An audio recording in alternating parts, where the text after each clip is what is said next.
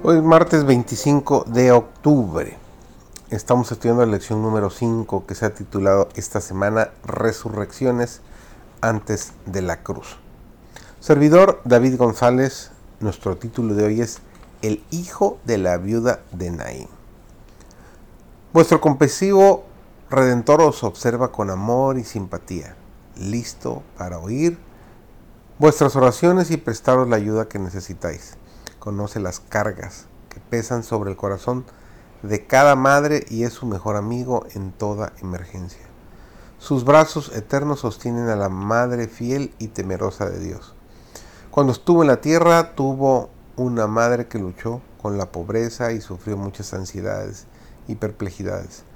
Así que él simpatiza con toda madre cristiana en sus congojas y ansiedades aquel Salvador que emprendió un largo viaje con el propósito de aliviar el corazón ansioso de una mujer cuya hija era poseída de un mal espíritu.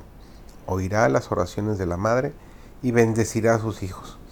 El que devolvió a la viuda su único hijo cuando era llevado a la sepultura se conmueve hoy ante la desgracia de la madre enlutada. El que es hoy el mejor amigo de la mujer y está dispuesto a ayudarle en todas las relaciones de la vida. El que estuvo al lado de la pesadumbrada madre cerca de la puerta de Naín, vela con toda persona que llora junto a un ataúd. Se conmueve de simpatía por nuestro pesar. Su corazón que amó y se compadeció es un corazón de infalible ternura. Su palabra, que resucitó a los muertos, no es menos eficaz ahora que cuando se dirigió al joven de Naín. Nos dice Mateo 28 y 18, Toda potestad me es dada en el cielo y en la tierra. Ese poder no ha sido disminuido por el transcurso de los años, ni agotado por la incesante actividad de su rebosante gracia. Para todos los que creen en Él es todavía un Salvador viviente. Cuando nuestro noble hijo Enrique falleció a la edad de 16 años, cuando nuestro dulce cantor fue llevado a la tumba y ya no pudimos escuchar más sus canciones en la mañana, nuestro hogar quedó muy solitario. Ambos padres y los dos hijos que quedaron sentimos el golpe intensamente. Pero Dios nos consoló en medio de nuestra aflicción y con fe y valor continuamos adelante con la obra que Él nos había asignado, abrigando la luminosa esperanza de que un día, en ese mundo donde no habrá más muerte ni dolor, nos encontraremos con nuestros queridos hijos que nos fueron arrebatados por la muerte. Triste y gran experiencia que comparte con nosotros nuestra querida escritora doña Elena G. de White.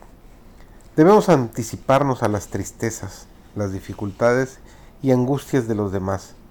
Debemos participar de los goces y cuidados tanto de los encumbrados como de los humildes, de los ricos como de los pobres. De gracia recibiste, dijo Cristo, dad de gracia. Nos dice Zacarías 3, el versículo 7. En nuestro derredor hay pobres almas probadas que necesitan palabras de simpatía y acciones serviciales. Hay viudas que necesitan simpatía y ayuda. Hay huérfanos a quienes Cristo ha encargado a sus servidores que los reciban como una custodia de Dios. Demasiado a menudo se los pasa por alto con negligencia.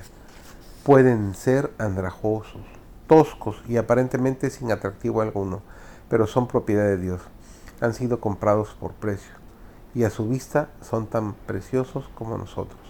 Son miembros de la gran familia de Dios y los cristianos, como mayordomos suyos, son responsables por ellos.